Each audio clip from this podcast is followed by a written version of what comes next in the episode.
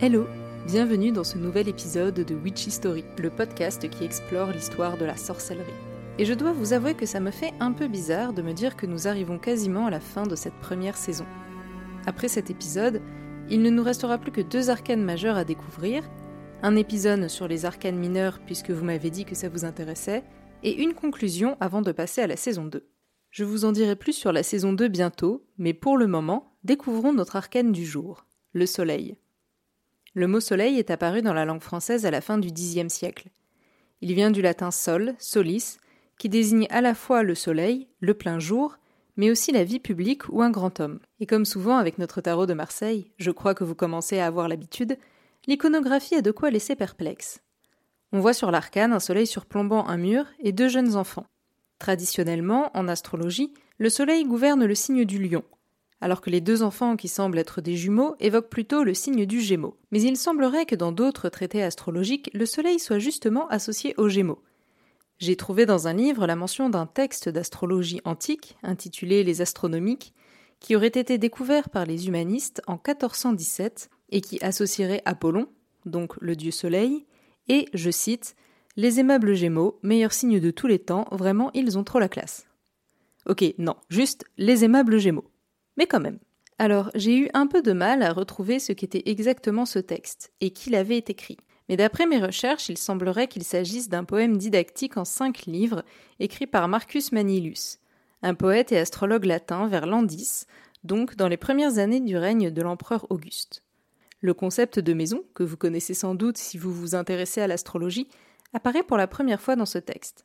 Les astronomiques ont été un peu oubliées avant d'être redécouvertes en 1417 par Le Pogge, un philosophe antiquaire et humaniste italien.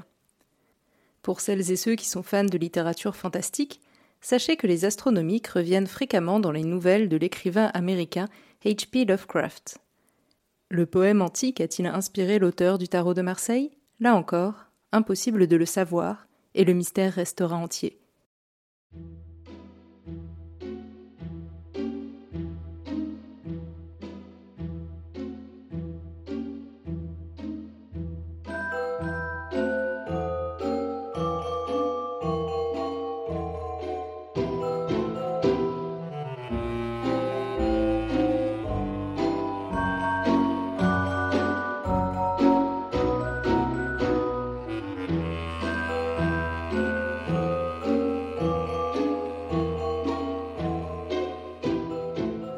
Ce qui est intéressant de noter, c'est que dans les tarots italiens plus anciens, la représentation du soleil est bien différente.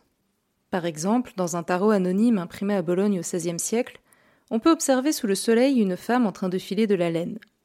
Faut-il y voir une référence au parc, ces divinités de la mythologie romaine représentées comme des fileuses créant la vie humaine, maîtrisant sa destinée et mettant fin à son existence? Peut-être bien. Le tarot Esther Aragon, créé à Florence en 1473, représente quant à lui le philosophe Diogène de Sinope, installé dans son tonneau et demandant à Alexandre le Grand Ôte-toi de mon soleil, lorsque l'empereur était venu lui demander ce qu'il désirait. Les représentations associées à cet arcane ont donc fortement varié selon les époques. Une hypothèse parfois avancée est que dans le tarot de Marseille, le soleil, tout comme la lune, représenterait un état après la mort. Plutarque, un philosophe grec qui vécut de 46 après Jésus-Christ à 125 environ, disait que les humains séjournaient sur la Lune après leur mort.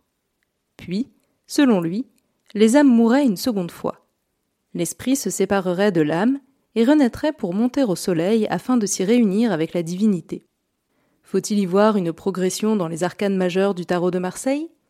Après la lame sans nom qui représente la mort, aurions-nous traversé les enfers avec le diable et la maison Dieu pour arriver progressivement au ciel avec l'étoile, la lune et le soleil Peut-être bien. C'est d'ailleurs le parcours que fait Dante, un poète, écrivain, penseur et homme politique florentin, né entre 1265 et 1267 à Florence, et mort le 14 septembre 1321 à Ravenne dans la Divine Comédie, publiée en 1472. Dans ce poème divisé en trois parties, Dante, accompagné de Virgile, un poète latin de la fin de la République romaine, visite d'abord les enfers avant de se rendre au purgatoire puis au paradis. Sans grande surprise, les interprétations de cette carte sont le plus souvent positives.